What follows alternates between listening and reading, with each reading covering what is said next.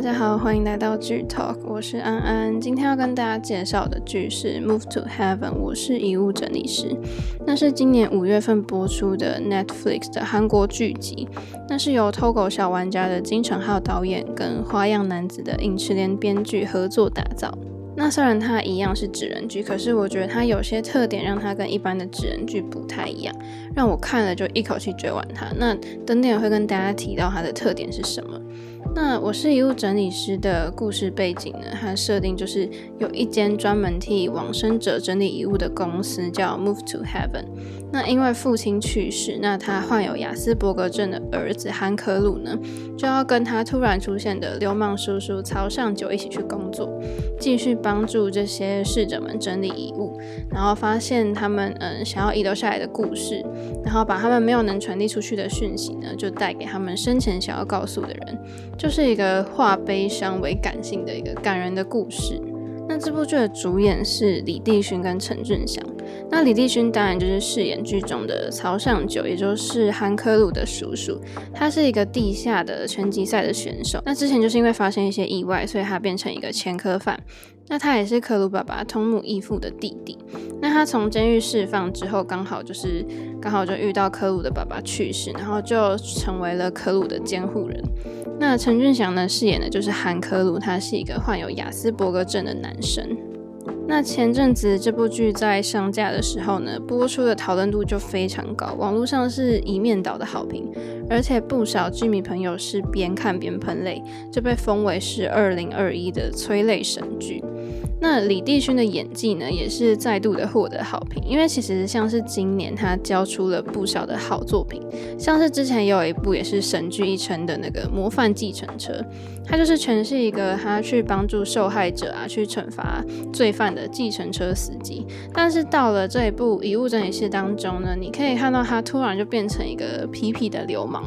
这样的转变好像蛮让人不习惯的。但是因为他的演技是没有什么破绽，就是他演一个无。也可以演得很好，就是形象很鲜明，所以大家都很佩服他百变的演技，演什么像什么。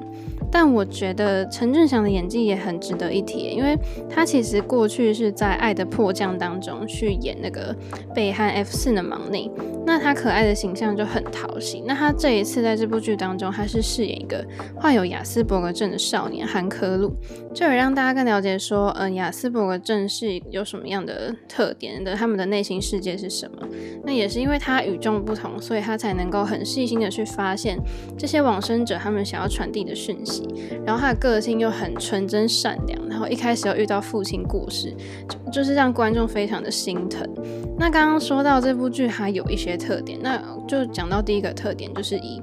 他是以雅斯伯格症的患者为主角。那其实这样的电影跟剧集应该也不少。那我现在马上能想到的就是模仿游戏。那通常就是有这样性格的主角呢，他们的剧情节奏都是很干净利落的，而且你要非常专心，你才能跟得上主角的思路。那通常有这样的病症，就是他可能会没办法跟人家正常的交流。可是遗物整理师的工作内容呢，却就是刚好非常依赖感性吧。然后，但是可鲁的逻辑就刚好弥补了他情感面的不足。然后工作的同时，他其实也在学习说怎么跟人家交流。那雅斯伯格症的特色跟纸人其实是一样的，因为都是需要在工作上有极高的专注力跟很高标准的要求。那这样的角色性格跟剧情就刚好相辅相成。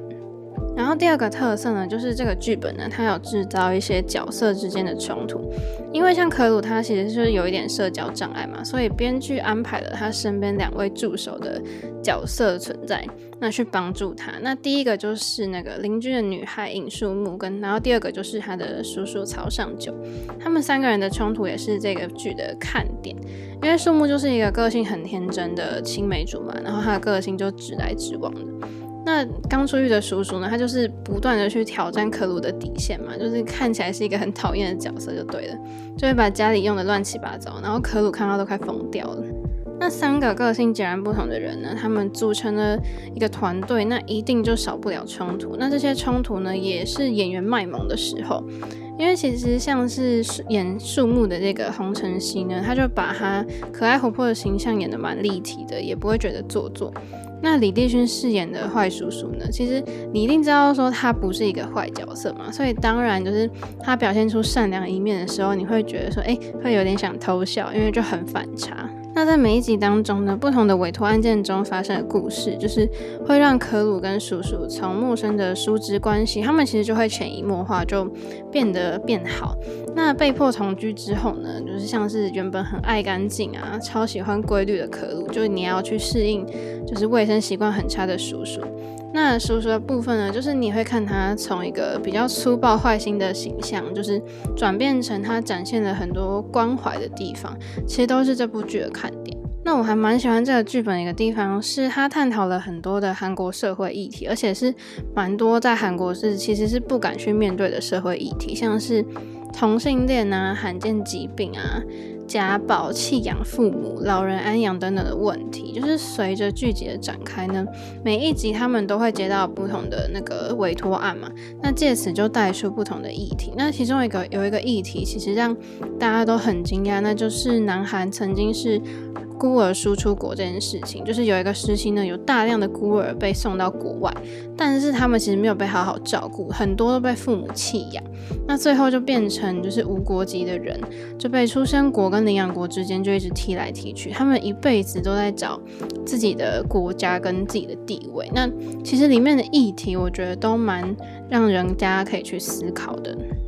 再来是想跟大家分享那个拍摄手法方面的细节，就是我看完之后发现这部剧它使用了非常多的俯角镜头。那俯角镜头呢，就是把摄影机放在比一般视野还要高的地方，由上往下去俯拍的镜头，那也称为是高角度的镜头。那像是第一个委托案的主角啊，他就是自己一个人躺在房间的时候呢，导演就用了俯角的镜头。然后像是通常他们在整理遗物的画面，大部分也都是俯角的镜头。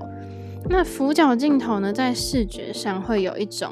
就是人物被困在一个空间的感觉，就是比较适合用在狭小的空间。那这部剧呢，就是它很常用在比如说一个人的租屋处啊，房间正上方往下拍。那其实这样子俯角镜头也有两个特点，第一个就是。它可以让画面有更多的地面的细节，因为比起水平视角呢，它记录了更多的地面，所以具有比较有深度的延伸感。那像是地面上比较有比较多你需要去细节去表达的时候，俯角比平角它露出的更多的地面或是桌面，所以每个物件之间的距离就会被拉开，所以你能看到的东西更多更完整。就是除了可以让画面更丰富饱满之外，也可以让观看的人呢有更多的线索去了解说，诶，他想表达怎样的主题。所以导演呢就利用这个俯角，让你就是一下就一目了然，这个死者啊，他的房间有什么东西，他可能是个什么样个性的人。那我自己就蛮喜欢这样子的设计。那第二个俯角的特色就是它会表现出柔弱的感觉。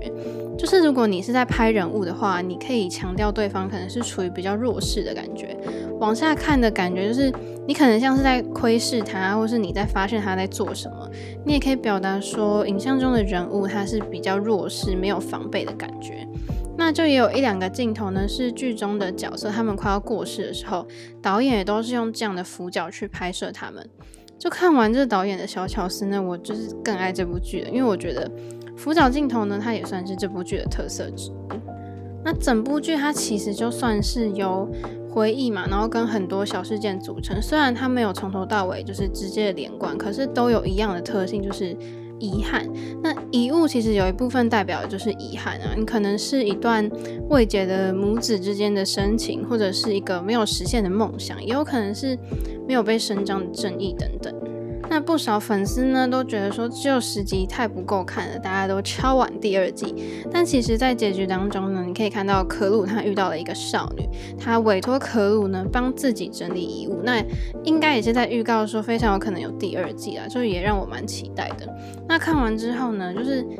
完全没有不推荐给各位剧迷朋友的理由，因为这部剧它其实就是展现了遗物整理师的日常。那我非常喜欢里面呢，就是克鲁爸爸讲的一句台词，就是眼睛看不到呢，不代表不存在，只要你记得呢，就永远不会消失。